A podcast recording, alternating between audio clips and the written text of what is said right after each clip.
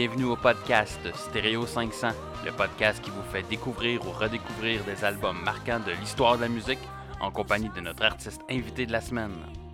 Cette semaine, on reçoit Andy Saint-Louis et on parle ensemble de l'album Mott par Mott the Hoople.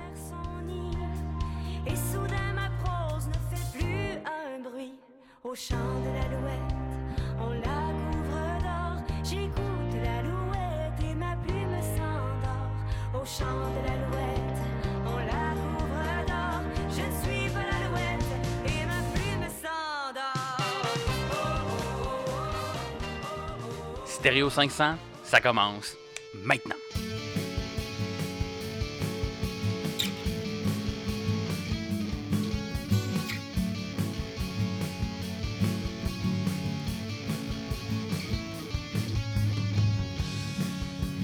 Bienvenue au troisième épisode de Stéréo 500. On a pu entendre en ouverture la pièce Ma plume s'endort de notre invité de cette semaine, Andy Saint-Louis. Euh, salut Andy, Salut! bienvenue euh, sur Stéréo 500. Merci. Merci euh, à toi d'avoir accepté l'invitation à ce projet un peu fou de podcast. Ah, ça fait plaisir. En plus, il y a l'air climatisé ici. Fait Ben que oui, je chante euh, pas. c'est ça. On est bien dans ces temps de canicule. Oui. Donc, ça va bien? Oui, ça va bien, toi? Oui, ben oui, ça va très très bien. Écoute, on va parler ensemble aujourd'hui de l'album euh, Mott du groupe Mott The Hoople. Oui. Groupe et album que je ne connaissais absolument pas. Je sais Moi pas non pour plus. toi. Bon, c'est Moi non plus. découverte complète aujourd'hui. Ça, j'aime beaucoup ça. Ouais. Mais euh, tout d'abord, on va juste commencer en parlant un peu de toi. Parle-nous de toi, Andy, ton parcours musical. Qui est Andy Saint-Louis, euh, sa musique, son art, sa personne. Euh, le plancher est à toi. Présente-toi. Mon Dieu, merci. Euh, ben, pour ceux qui me connaissent pas, qui est probablement 99,9% du monde qui vont écouter, je suis une auteure-compositeur-interprète. Donc, je joue du piano à la base. J'ai commencé à jouer du piano. J'ai rajouté le chant vraiment plus tard, à la fin de mon secondaire, début cégep, parce que j'écrivais mes chansons, mais euh, je les faisais chanter par d'autres personnes, pas par moi. Fait que je me suis dit, OK, je vais essayer de d'apprendre un petit peu, de perfectionner mon chant. Puis euh, à, à travers Drummondville, qui était mon, mon école euh, euh, au cégep, j'ai réussi à développer vraiment mon art puis mes chansons. Et j'ai formé un groupe à l'é- à l'époque aussi. On a fait, euh, tu sais, n- rouler notre boss par expérience dans les cégeps en spectacle, dans les concours, dans tout ce que tu C'est voudras. c'est- une belle place formateur, ça. Oui. Oui, oui, oui. En général, euh, ça te forme autant une carapace parce qu'on perd beaucoup à des concours, mais aussi ça, te permet de, de toujours essayer de te surpasser, puis c'est quand même bien pour ça. Puis euh, mes chansons, je les qualifie beaucoup de pop cabaret sympathique parce que ben, j'aime vraiment beaucoup les comédies musicales. Depuis que je suis jeune, en fait, je m'en rendais pas compte, mais je tripais sur toutes les Walt Disney qui existaient. Puis quand on regarde ça de plus près, Walt Disney, ben, c'est des comédies musicales, mais pour jeunes avec des dessins animés. Fait que plus tard, je me suis rendu compte que je voulais faire de ça aussi. Puis fait que j'ai écrit une comédie musicale au secondaire. On l'a présenté. J'en ai fait une autre au cégep, puis on l'a présenté aussi. Et mes chansons découlent beaucoup de ce genre d'univers-là. Fait que ça, ça joue un peu là-dessus. Je joue du piano, je chante, euh, c'est très théâtral. Fait que mon, univers musical tourne autour de ça. Puis quand je suis allée à l'école de la chanson de Granby, ça a confirmé ce choix-là parce que je me rendais compte que j'étais la seule à faire cette affaire-là. Puis moi, j'ai toujours été bien show-off dans la vie. je veux faire des choses que personne fait. fait que je me suis dit, ah ben c'est le fun, personne fait ça. Aujourd'hui, ça me cause des fois un peu de trouble là, parce que justement, euh, c'est pas la mode quand personne fait ça. mais Mais, tu vas- tu vas euh, être une pionnière de ce être nouveau genre Pionnière de de musique pop là. cabaret Quand, sympathique. quand on va revenir dans le temps, dans l'histoire de la musique, tu vas Ouais. être la, Ben, celle, comme, celle- celle euh, qui appartient un courant. Là. C'est ça. Comme Lisa Leblanc, elle a commencé le folk trash, puis là, c'est la mode, là, faire les trucs pas euh, un petit peu tout croche, mais tu sais, c'est vraiment très authentique. Ben, moi, je me suis dit, euh, je vais partir la mode du pop cabaret sympathique. Parfait, ça, on aime ça de même des modes. euh, Ouais, c'est ça. qui partent. Écoute, on va continuer en extrait avant de continuer la partie entrevue, mettons, Mhm. disons, avec une pièce qui nous vient du EP chez moi, Oui. qui est disponible euh, entre autres sur euh, Spotify en ce moment, Oui, puis iTunes aussi, si iTunes. vous voulez avoir la chanson. Chez vous. chez vous, à On The Go. Donc oui, euh, la pièce euh, Rentrée chez moi, on en écoute un petit extrait. J'ai passé la nuit devant du papier blanc à fixer le mur sur un lit trop grand. J'ai marché dans une ruelle encore endormie et me suis égaré étrangère sous mon propre toit. Ma ville ne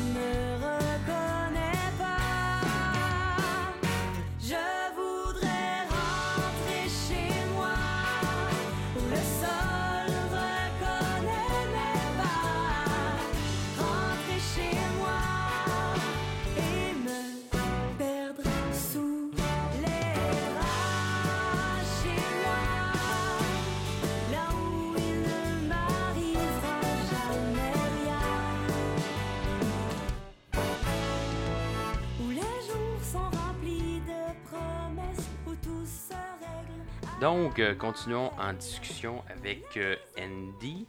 Euh, J'ai vu que tu étais en préparation d'un nouvel album en ce moment, ou du moins Oui. ça va, ça va Oui. sortir dans les prochains, euh, Prochain les mois. prochains mois, disons, c'est ça? Oui, ben en fait, à partir de, de- du petit EP chez moi, j'ai euh, ça c'était vraiment un test. Euh, je voulais juste sortir quatre chansons de, de- avec euh, mon nouveau réalisateur, tu sais, voir si ça si la colle pognait, si tout faisait euh, du sens. Et euh, après ça, à partir de tout ça, ces quatre chansons-là, je vais faire l'album complet qui va s'appeler Chronique ou Journal d'un petit bout de femme. J'ai pas encore décidé euh, exactement la, la direction. Mais les quatre chansons qui sont seulement disponibles sur Internet pour l'instant vont faire partie de cet album-là.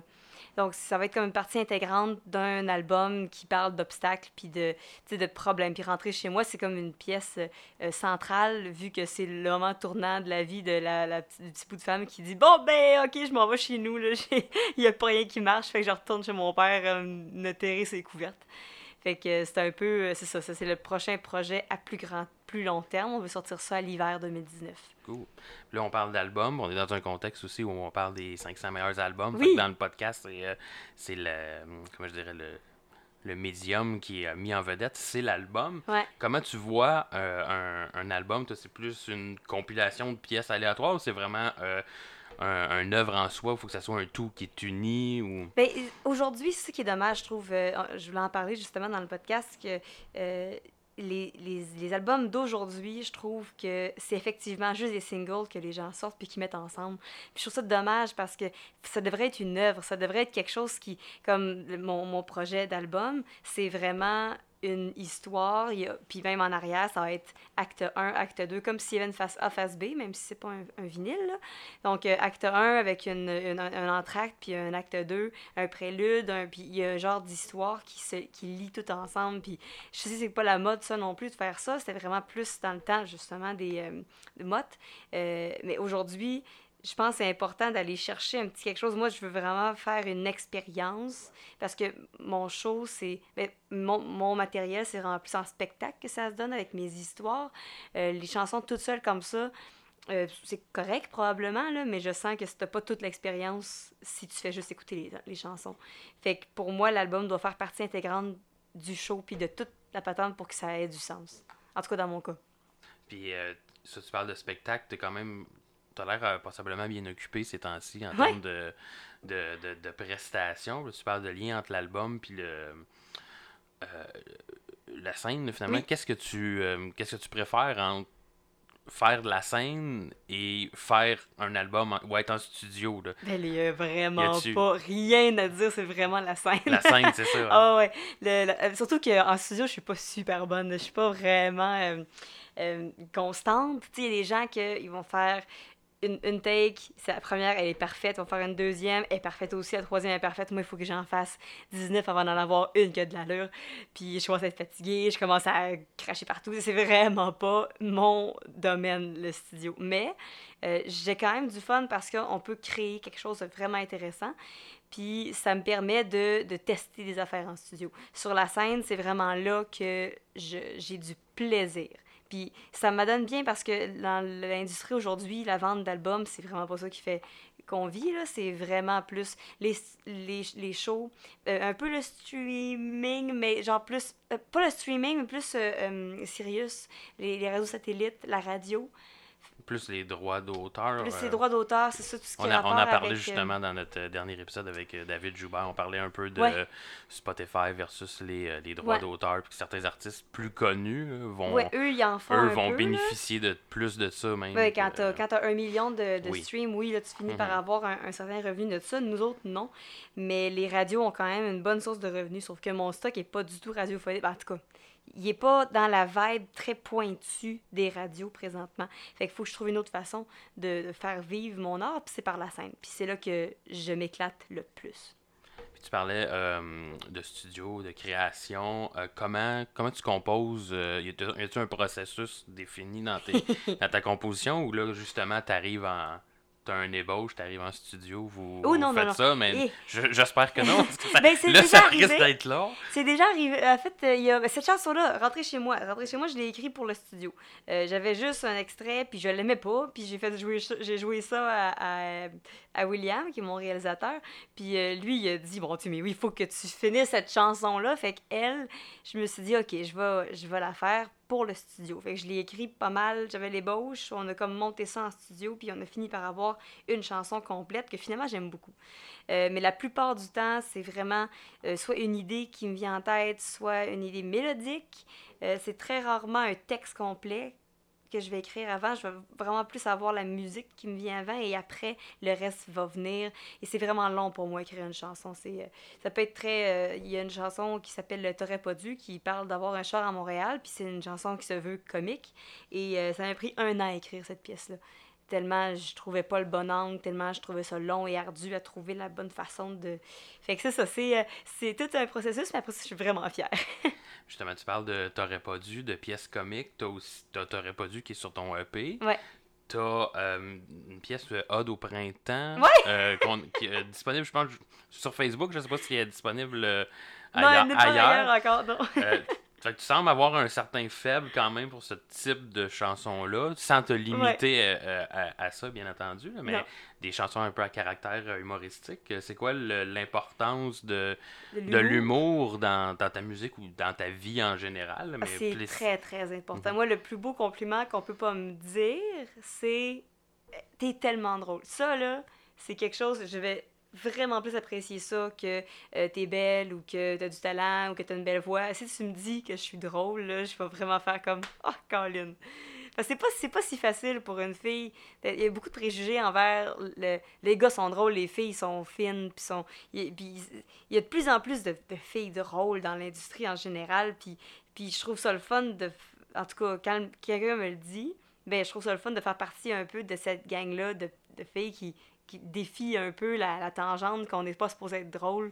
Surtout quand une fille est un peu cute, ben les gens vont penser par défaut que, bon, elle a juste ça, ben, elle a pas juste ça pour elle, mais que c'est plus facile, fait qu'ils ont moins d'efforts à faire, puis ils ont moins de... Mais c'est pas vrai, c'est le fun de pouvoir prouver aux gens que non, on peut avoir de la drive aussi, puis on peut vous surprendre. Fait que j'aime vraiment, j'utilise beaucoup ça en show, surtout je suis bien spontanée, fait que je sors des niaiseries des fois, puis, puis je me souviens plus de qu'est-ce que j'ai dit, mais si ça fait rire le monde, je suis contente. Qui rit de moi ou qui rit avec moi, je vais être contente. Puis une bonne place où on peut euh, voir cet humour-là, ou cette, euh, c'est évidemment, c'est les réseaux sociaux. Tu as l'air assez, euh, assez présente quand même. C'est un bon outil pour toi, Ouais. les réseaux sociaux. C'est important pour... euh, Surtout Facebook. J'aime bien, j'aime bien Facebook pour euh, ma, page euh, d'artiste me permet une fois de temps en temps j'ai pas tout le temps des idées là pour euh, mais oui c'est une belle plateforme pour euh, dire mes niaiseries pour faire des vidéos j'aime beaucoup faire des petites vidéos. Puis j'en fais une fois de temps en temps comme celui là d'autres printemps au départ départ c'est juste supposé être une vidéo pour euh, annoncer un spectacle que je faisais dans une maison de la culture à la base, base, c'était juste un tout petit vidéo que je voulais faire parce que le printemps, il était vraiment dégueulasse. Ça passait du, de la neige à 15-16 degrés en deux jours. Il y avait un peu de grêle, il y avait de la boîte. C'était vraiment dégueu. Fait que je me suis dit, je vais faire une toute petite, une petite affaire pour une pique au printemps. Puis finalement, plus j'écrivais la tune, plus elle venait complète. Puis là, je me disais, ah, je vais pas faire juste une moitié de tune, tant qu'à ça, m'en faire une au complet. Là, je vais faire un petit bout de vidéo. Finalement, je vais rajouter un bout de linge, je vais enlever. Fait que finalement, ça a pris toute la journée de faire la chanson. Puis euh, j'ai même pas. Dans la publication, après, j'ai oublié de mettre que j'avais un show. finalement, ça a juste fait un vidéo. C'est devenu une œuvre en soi, plus qu'une Oui. promotion, là, finalement. Oui, c'est ça. Puis je, je la garde, je l'ai faite euh, au printemps dans, en rappel. on est dans un contexte, comme je disais tantôt, euh, les 500 meilleurs albums Ouais. euh, de tous les temps. Y a-tu un album ou plusieurs, je sais que c'est une question difficile peut-être à répondre, qui a été incontournable pour toi ou qui est devenu une inspiration, une source d'inspiration là? Oui, il y en a beaucoup, mais c'est- c'est compliqué à répondre cette question-là parce que mon style, comme c'est bien comédie musicale, c'est beaucoup ça qui m'influence. J'aime j'aime un peu de tout. Euh, moi, un album que je j'écoute puis je me tanne jamais d'écouter, c'est euh, euh, c'est, ben, Patrice Michaud. Tous les albums de Patrice Michaud, là, je tripe sur ce gars-là, sur l'œuvre de cet homme-là. Il y a une, une écriture incroyable. Il y a aussi en spectacle un spectacle incroyable. J'invite tout le monde à aller voir un spectacle de Patrice Michaud dans sa vie. Vous allez manquer quelque chose si vous voyez pas ça. Euh, peu importe quel, genre de musique vous aimez, il est capable d'aller amener tout le monde de son côté. C'est un conteur extraordinaire, puis il est capable de... de d'être présent. Ses chansons sont super bonnes, accrocheuses, euh, intelligentes. Je trouve qu'il manque un peu de ça aujourd'hui à mettre cette touche intelligente-là. Donc lui, c'est un incontournable pour moi. Et aussi euh, Charlie Winston, l'album Hobo, que j'ai beaucoup, beaucoup écouté euh, quand j'étais au cégep. Une découverte euh, vraiment... Il n'est pas super connu ici. Il vient une fois de temps en temps. J'aimerais vraiment ça le voir en spectacle, lui, si, euh, s'il vient, parce qu'il y a des excellentes chansons, une drive super le fun. Puis euh, je trouve qu'il est vraiment puissant là, comme, comme homme. C'est un des. Ça, c'est dans les albums que j'écoute beaucoup. Sinon, beaucoup des comédies musicales, ça c'est sur Wicked, Book of Mormon, Lion King. Je vais toutes les, les écouter dans mon char. C'est, j'ai aucun. euh, au- aucune shame. Puis euh, pour bondir un peu là-dessus, euh, ça prend quoi d'après toi pour un, un album, pour être considéré comme un, comme un album top, puis un album qui va euh, passer à travers les, les âges, là, finalement, ce qu'on a un peu dans, Mhm. dans ce palmarès-là. Puis parallèlement à ça, tu penses-tu à ça quand toi t'écris des, euh, des chansons? Est-ce que tu euh, t'écris pour écrire ou t'as une espèce de désir de que ça, ça perpétue à travers le temps puis passer à... On parlait que un peu pionnière dans le, dans Ouais. le style, mais est-ce que c'est quelque chose qui auquel tu penses quand t'écris aussi? Euh, quand j'écris, au début, j'essayais, mais c'est quelque chose qui bloque quelqu'un, ça. Penser à ça. Fait que, euh, à un moment donné, j'ai juste laissé aller ce, ce côté-là de faut absolument que ce soit bon, faut absolument que ce soit euh, révolutionnaire. Puis moi, je veux pas faire, tu sais, on, on parle de, de pionnier, je veux pas faire de la musique révolutionnaire. Moi, je veux. Mon but ultime, c'est de faire passer aux gens un bon moment, autant quand ils écoutent mes chansons que quand ils vont mon show. Euh, fait que ça me dérange pas si ma musique traverse pas les années. Ça me dérange pas parce que c'est dans le présent, c'est dans le moment présent que je vis, puis c'est dans le moment présent que je veux que les gens aient du plaisir. Fait que quand, quand je fais des spectacles et que les gens viennent me dire après, hey, j'ai oublié euh, tous mes soucis durant ton show, ben ça aussi, c'est quelque chose qui, qui va. ma mission a été accomplie. Fait que pour faire un album qui va durer dans les années, je pense pas que tu doives l'écrire dans cette option-là, dans cette optique-là. Je pense qu'il faut que tu l'écrives pour être authentique à toi-même, énormément, parce que quelqu'un qui essaie d'écrire de quoi pour euh, plaire à radio, oui, elle va passer à radio, mais dans deux ans, on va l'avoir oublié. Puis il y a beaucoup, beaucoup de choses aujourd'hui qui sont comme ça. Fait que ces personnes-là qui essaient d'écrire pour plus long terme, ils vont devenir pas authentiques et c'est très probablement quelque chose qui va être dans la, euh, dans la mode présente, mais qui va pas durer plus longtemps. Fait que moi, ça me dérange. J'ai aucune idée si ma musique va durer ou pas, puis ça me dérange pas. Je veux vraiment juste faire quelque chose pour moi puis pour les personnes qui vont vouloir écouter ce style de musique-là. Ouais, c'est peut-être ça le secret aussi. C'est plus t'es authentique, plus ça va se... Ben peut-être, ça, ça touche Ça plus va les devenir plus vrai, puis éventuellement, ça va, par Ouais. soi-même... euh, Moi, je pense pas que Jean Leloup, quand il écrit ses affaires, il s'est dit ça va passer, euh, ça, va, ça va être encore là dans 50 ans. Moi, je pense qu'il Je suis pas sûr qu'il était euh, sûr qu'il serait là dans crisse, 50 ans, de toute ça. façon. Ouais, de toute façon, lui, il devait pas savoir où est-ce qu'elle allait être ce temps-là. Mais ouais, c'est ça. Je pense que c'est la clé, c'est de pas trop t'en faire avec ça. Ok. Laisser la vie le décider. Sur ce, on va continuer en extrait. On parlait de T'aurais pas dû tantôt. Donc, euh, euh, pour faire la transition avec euh, le prochain segment, on écoute euh, T'aurais pas dû.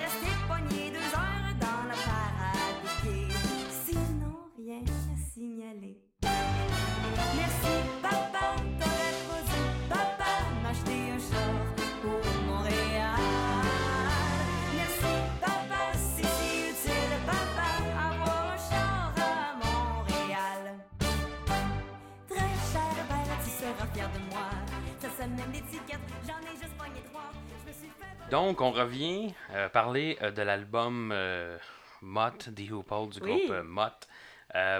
Avant de commencer, j'envoie à mes invités un, trois choix différents parmi le palmarès Ouais. du Rolling Stone Magazine. Donc, je t'avais envoyé l'album Astral. ah, mon anglais est. et on. Et, oui, c'est ça. Il n'est pas très bon. Ça va devenir. C'est vraiment euh, le fil conducteur de ce podcast-là. Ça Oui. va être euh, l'anglais scrappé de, de l'animateur. Donc, on, on continue. Oui, donc je t'ai envoyé Astral Weeks euh, de Van Morrison. Oui. At Newport euh, 1960 de Muddy Waters et euh, l'album Mott par Muddy Opal. Donc, pourquoi euh, cet album-là? Y a-t-il une raison pourquoi tu as arrêté ton choix sur euh, cet album-là? C'est vraiment une raison super niaiseuse. Euh, je connaissais aucun des trois albums que tu m'as envoyés. J'écoute pas beaucoup de rock. Mes parents n'écoutaient pas beaucoup ben, rock, de, de vieux de vieux albums. Et euh, j'aimais le nom. Je trouve ça drôle, Mott. Mott, oui, en effet, c'est assez. Mott des Hopos. Je me demande d'où ça vient. En fait, j'ai pas fait la recherche d'où vient le nom, mais Ben écoute, euh, je vais présenter un peu l'album puis le Oui. groupe, puis je réponds à cette question. ah bon, euh, tu vois. Euh, donc, the Hoople, groupe euh, britannique qui a été formé en 1966. Il s'appelait à l'époque euh, le Doc Thomas Group et avec un chanteur qui s'appelait Stan Tippins. Ils ont fait enregistrer un album euh, en 67 sous ce nom. Ouais. ont fait une tournée après. ils ont changé de nom souvent. Ils ont, se sont appelés Shakedown Sound et par la suite Silence. et ils se sont fait connaître par un producteur à l'époque, Guy Stevens. Mais il aimait pas le chanteur, lui. Donc, Ouais, c'est ça, euh, ça. Là, ils ont passé des annonces et ils ont trouvé un type qui s'appelle Yann Hunter. Ouais. Euh, donc, c'est lui qui est devenu le chanteur. Et Tippins, qui était le chanteur euh, d'avant, est devenu le road manager du, du groupe à ce moment-là. Et c'est Stephens, le producteur, qui a trouvé le nom du groupe, qui est en fait le titre d'un roman d'un type qui s'appelle Willard Manus. Donc, c'est tout simplement ça. C'est le titre d'un roman. Ah ben. Alors, euh, Mod Deopol qui ont fait 7 albums studio sortis en 69, entre 69 et 74. Euh, fait marquant à propos du groupe, David Bowie est un grand, grand fan de, de ce groupe-là. Ah ouais. Même qu'il y a un, un moment dans leur carrière, ils, étaient sur le point de se séparer. C'est lui, c'est David Bowie qui, a, qui les a convaincus de rester ensemble. Il, a- il leur a même. euh, il leur avait écrit une, une pièce qui, ont- qui s'appelle Suffragette City Que le groupe a refusé, mais que c'est une pièce qu'on peut retrouver maintenant sur l'album de David Bowie, euh, The Rise and Fall of Ziggy Stardust and the Spiders from Mars. Ben oui.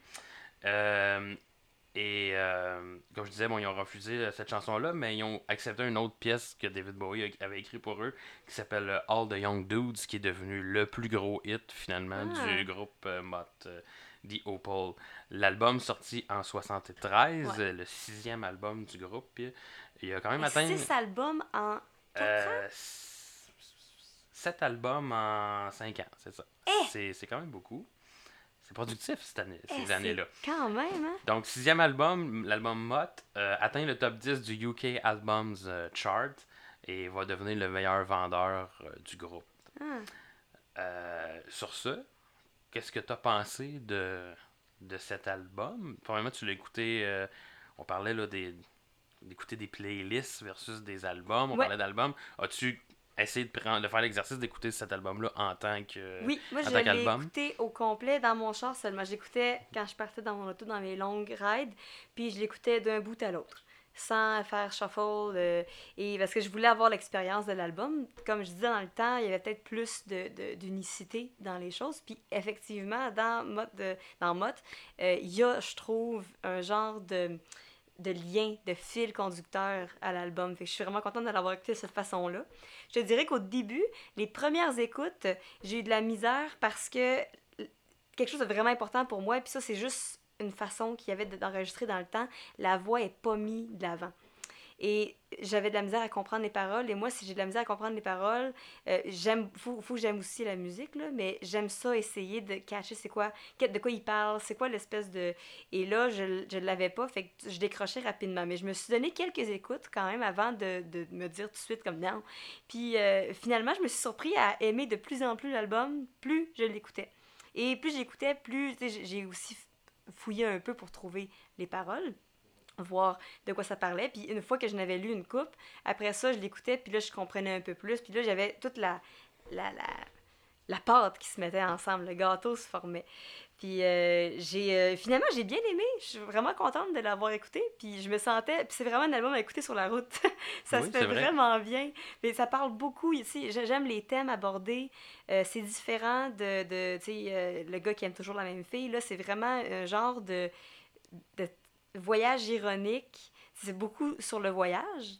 Fait qu'on parle beaucoup de d'être Ben, sur voyage la un peu, route. un peu sur le party aussi, on dirait c'est Oui, c'est un hymne un peu au, ro- au rock'n'roll. rock'n'roll. Mais en c'est- même ça tourne- pas tant une hymne. Ben, pas un que- hymne nécessairement, mais ça parle beaucoup de Oui, l'univers du rock, là, un Ben, peu. c'est ça, c'est qu'ils partent. Moi, ce que, ce que j'ai aimé, en fait, c'est que t'as vraiment l'impression de suivre un gars ou un groupe qui part, mettons, à Memphis, là, au début, puis il oublie sa guitare. Puis c'est vraiment les aventures de cette personne-là qui veut devenir vedette de rock'n'roll, puis qui se rend compte qu'à un moment donné, c'est un petit peu... euh, c'est c'est rough, le rock'n'roll, sur une, sur une personne, sur une carrière, sur un, sur un tout. Ça m'a fait penser à euh, Moment de Eric Lapointe, mais qui était euh, originalement une tune, je pense, euh, country, en anglais. Du moment, laisse pas ton petit gars devenir une rockstar. Mais c'est un peu le même genre de, de feeling que j'avais en écoutant euh, Mott. Puis ça, j'ai vraiment aimé le lien qu'il y avait dans OK, là, il part, là, il y a l'espèce, il rencontre du monde un peu sur son chemin. Euh, il se rend compte qu'il y a un moment donné, dans, dans une des chansons, ils disent euh, euh, Rock and roll's a loser's game. Puis c'est quand même assez puissant comme phrase. Ça fait dire euh, Ouais, finalement, c'est peut-être pas une bonne idée d'aller dans le rock. c'est sûr que tu vas tout perdre. Fait que j'ai j'ai vraiment finalement aimé. Puis tu sais, je l'écoutais à la fin, puis je chantais des bouts de chansons. Puis ouais, j'ai beaucoup apprécié avoir tenu mon bout. C'est vrai que c'est un album un peu difficile à la première écoute. Ouais. Moi, c'est tu parlais de la voix qui était important. Moi, je pense que c'est ça qui m'a un peu euh, freiné au début. Ouais. J'étais pas certain. Niveau musical, euh, je parlais de David Bowie tantôt, ça ça m'a vraiment fait rire d'avoir trouvé cette information-là parce que dès que j'ai écouté, je sais pas si c'est un album que tu as déjà entendu, mais ça m'a beaucoup fait penser à l'album de Rise and Fall of Ziggy Stardust, qui est un album de niveau musical, il y a quelque chose, mais Suffragette City, qui était une chanson écrite pour euh, Mott. euh, Mais peut-être se a été retrouve, euh, influencé. aussi, c'est ça. Je pourrais pas dire avec certitude dans quelle année l'album Mhm. de David Bowie est sorti, mais euh, une voix un peu mélange, justement. Ça ressemblait à- entre un David Bowie et un euh, Bob Dylan par moment aussi. Ouais, un peu. L'espèce de. Le, de pas parler. le là? voix parler, Ouais. crier. euh, ouais, c'est un. Difficile à la première écoute, peut-être, mais c'est vrai que plus on, plus on écoute l'album, je pense que c'est un bon album à découvrir. Ouais. Puis. c'est ça. C'est pas mal ça. C'est une, Ouais. belle, une belle découverte là, quand même pour. euh, Ouais, puis il y, a des, euh, il y a des pièces aussi qui. J'ai trouvé ça le fun qui rajoutent certains instruments euh, qui popaient une fois de temps en temps, comme euh, il y a un saxophone à un moment donné dans une chanson, il y a une mandoline dans une coupe d'autres tunes, il y a un violon. Puis je trouve que même si ça sort un peu de nulle part, ça fit avec le style du groupe. Puis ça, j'ai trouvé que c'était audacieux comme ajout. Oui. J'avais trouvé ça intelligent. Puis ouais, il y a, il y a une belle, euh, il y a, il y a une belle progression dans l'album. Puis ce qui est le fun aussi, c'est qu'on tu sais, allée voir après, c'était un vinyle, fait qu'il y avait une face A et une face B. Puis je savais qu'en écoutant l'album, quand est-ce que la face A allait se terminer, puis quand est-ce que la face B allait commencer. Puis c'est- ça fitait vraiment, c'était vraiment un début de face B, c'est une fin de face A. Puis il y avait, il y avait quelque chose d'intéressant dans ce genre de... de... Ils, ont, ils ont bien pensé à leur ordre de chansons. Ça, ça, c'est quelque chose que j'ai passé complètement à côté, mais c'est vrai que c'est intéressant de. Ouais. On, on- c'est quelque chose qu'on repère maintenant avec les un peu les les, euh, Ouais. les, les albums qui ont été euh, réédités en, Oui, en CD ou en format digital là, finalement là, que Mais oui c'était tu- vraiment une œuvre d'un, côté un autre côté fait que c'était une histoire mais séparée en deux Oui, euh, c'est ça, comme s'il y avait vraiment un acte mhm, 1 puis un ouais. acte 2, un peu comme mes affaires. Puis j'ai trouvé ça drôle parce que ça, euh, la tune euh, Violence, Oui. qui, qui part sur une chire à un moment Mhm. donné, là, ben, elle, c'est la fin de l'acte 1. oui. De, de, de l'acte. du de la side face A, A. ouais. Puis la deuxième, deuxième side commence avec la tune de, de Drive-In, Drive-In Sister. Puis le premier côté commence avec une tune qui est de, de route aussi, une, une road song, puis le Vas B commence avec une road song. Fait que j'ai trouvé ça le fun qui ramène ce genre de rock and roll dans les deux. Puis le, le côté, OK, on va on continue à rouler. Fait que ça fait vraiment, ça complète vraiment un genre d'histoire. Fait que ça a pris vraiment du temps, moi, avant que j'arrive à là. Mais dans les dernières écoutes, là, j'ai fini par un peu tout comprendre ça. C'est, c'est rare qu'on fait ça avec des albums aujourd'hui. Là, il fallait que je le fasse parce que je fallait que je fasse une critique. Mais si j'avais juste découvert l'album, peut-être que j'aurais pas fait l'exercice, puis peut-être que j'aurais manqué quelque chose. Puis, euh, on tu parles un peu, sais, de euh, euh, face A, face B, puis ça. Y a-tu, mis à part ça, d'autres liens que tu es capable de faire entre le groupe ou cet album-là, des liens avec ta musique ou la façon que tu vois la, Ben, la musique? euh, J'ai l'impression que le, le groupe, je les connais pas, là, fait que je sais pas, je m'avance peut-être, mais que la façon dont ils écrivaient, c'était sans prétention aussi. J'ai l'impression que c'était pour parler un peu du quotidien de leur vie, puis moi, c'est un peu ça que je fais aussi. Il y a, il y a aucune, mais il y a une chanson d'amour, je pense, dans l'album, dans mes affaires, j'ai une chanson d'amour aussi. C'est vraiment pas un thème euh, euh, central. Ils vont chercher des choses qui affectent au quotidien, le rock'n'roll, la route, la vie de, de star, qui, qui est un peu déchéante. Tu sais, eux autres, c'est ça qui était leur quotidien. Ben moi, c'est d'avoir un char à Montréal, d'avoir... euh, Fait qu'on on a tous les deux écrit...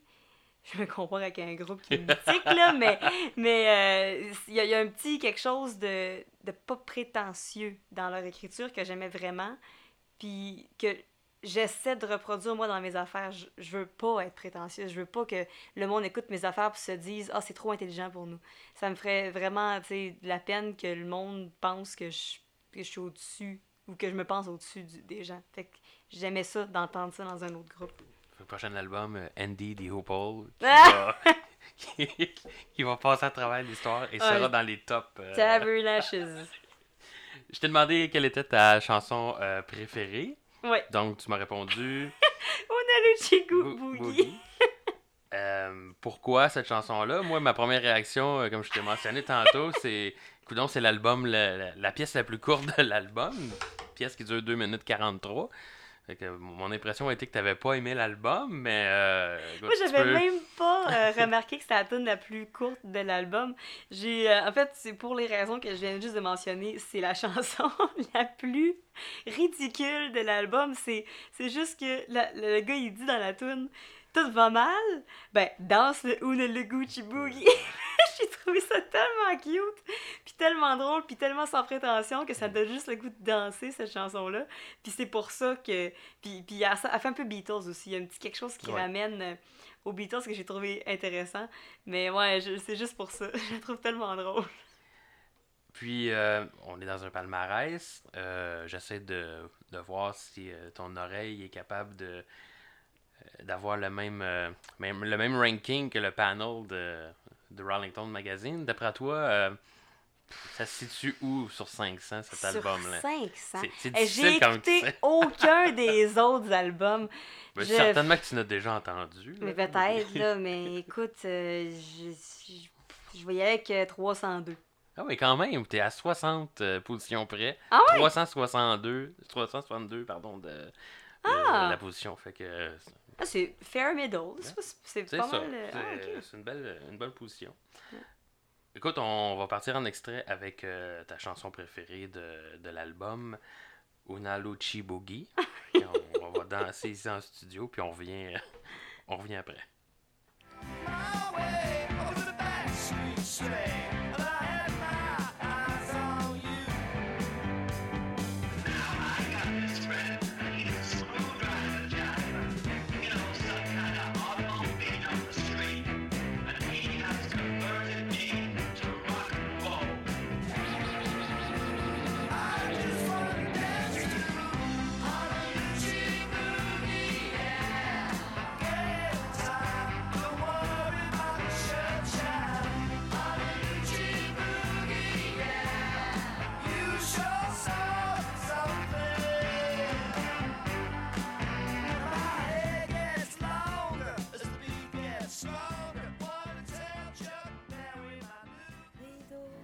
Donc, euh, c'était Una Luchi Boogie.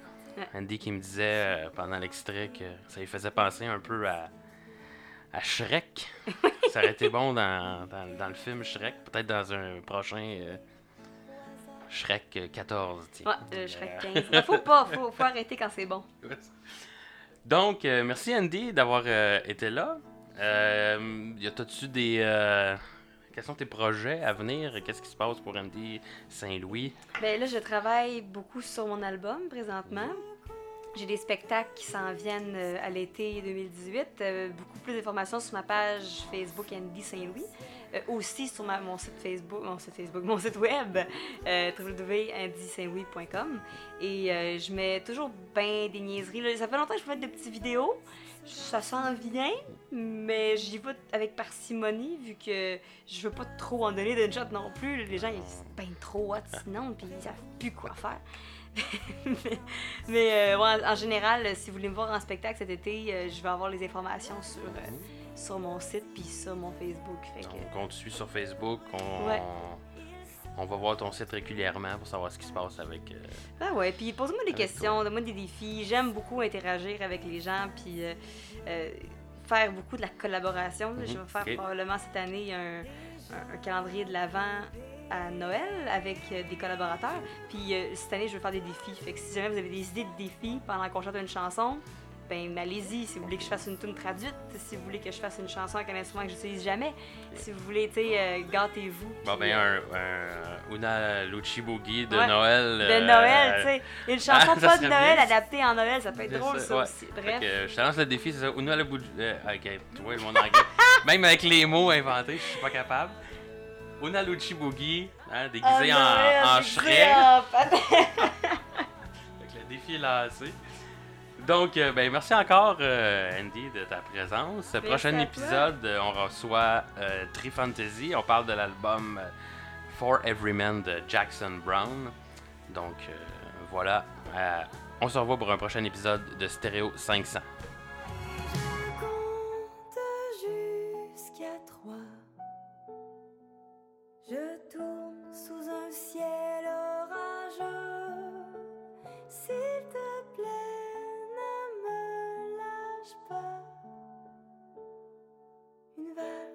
Danse mieux à.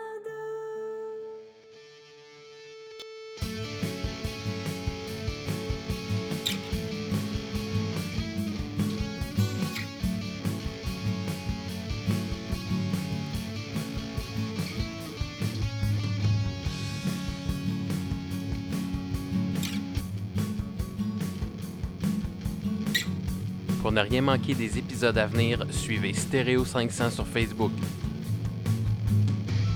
Vous êtes intéressé à participer au podcast ou aimeriez y entendre un invité en particulier, écrivez à Stéréo 500 via Facebook.